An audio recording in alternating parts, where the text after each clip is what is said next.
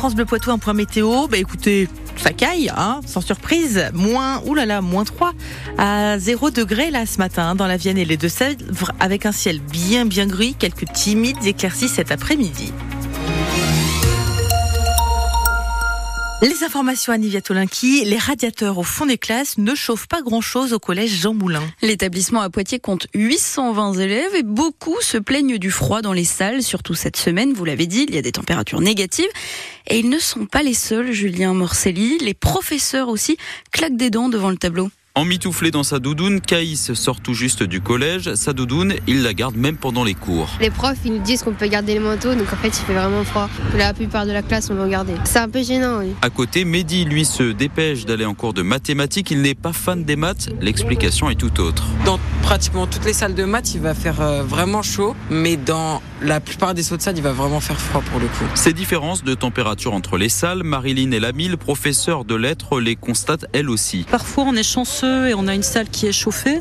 Alors ça peut être surchauffé, ce qui n'est pas non plus très agréable, mais c'est déjà mieux que les salles qui sont pas chauffées du tout. Et dans ce cas-là, on a très froid et les élèves aussi. C'est-à-dire qu'on est presque à la température euh, de dehors, donc euh, pas super agréable, surtout aujourd'hui. Même avec les manteaux, ils ont froid quand même, surtout qu'on bouge pas euh, forcément dans tous les cours, donc c'est assez désagréable. De son côté, le département de la Vienne, qui a la compétence des collèges, assure ne pas avoir été informé d'un quelconque problème. Les relevés réalisés hier ont montré que la température dans les classes oscillait entre 22 et 18 degrés et demi. Reportage de Julien Morcelli et ça ne s'améliore pas ce matin. Moins 6 en température ressentie à Poitiers, moins 7 à Niort. Après la préfecture des Deux-Sèvres hier, celle de la Vienne renforce son plan hébergement des sans-abri. 23 places en plus dans les centres et davantage de maraudes. Notez que le froid et le givre entraînent aussi des retards sur les rails ce matin. Le TER de La Rochelle qui devait arriver à 8 heures à Poitiers est d'ores et déjà supprimé.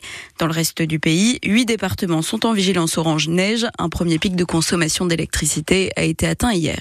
Gabriel Attal, Attal met les pieds dans l'eau pour son premier jour à Matignon. À peine nommé Premier ministre, hier midi, il s'est rendu dans le Pas-de-Calais quelques heures plus tard. Il annonce une aide de 50 millions d'euros pour les victimes des inondations en plus des aides pour les agriculteurs.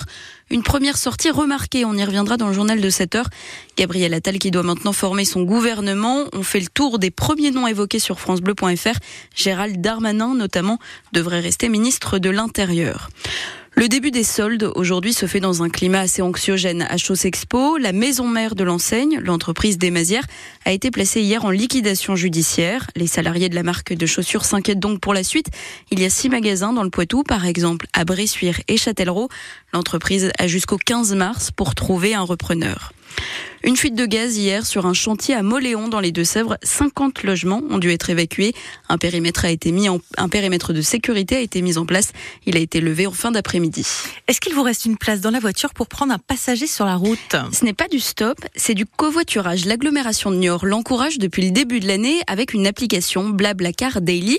Vous rentrez votre itinéraire maison-travail sur le téléphone et l'application vous trouve un chauffeur gratuit ou si c'est vous le chauffeur, vous recevez 2 euros par trajet.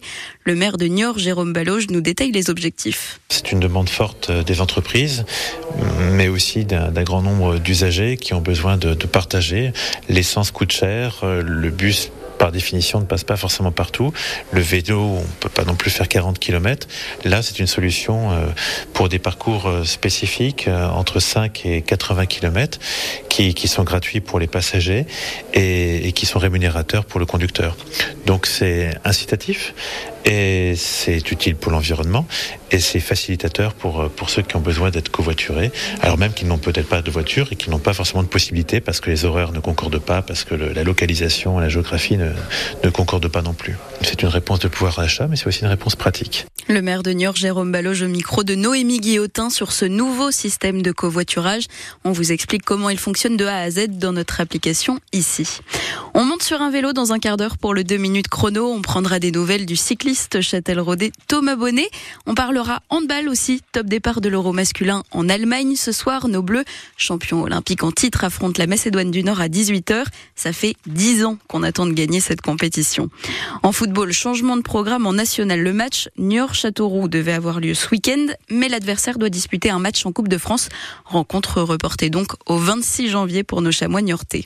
Ça leur laisse du temps Ça leur laisse le temps de digérer la galette des rois et même d'en reprendre une part. Pour les amateurs d'ailleurs, on vous conseille deux artisans boulangers des Deux-Sèvres. Ils ont terminé sur le podium du concours des meilleures galettes et brioches au beurre du Charente-Poitou. Julien Robert à Soudan, troisième meilleur frangipane, et Danis Datiste à Niort, deuxième meilleure brioche.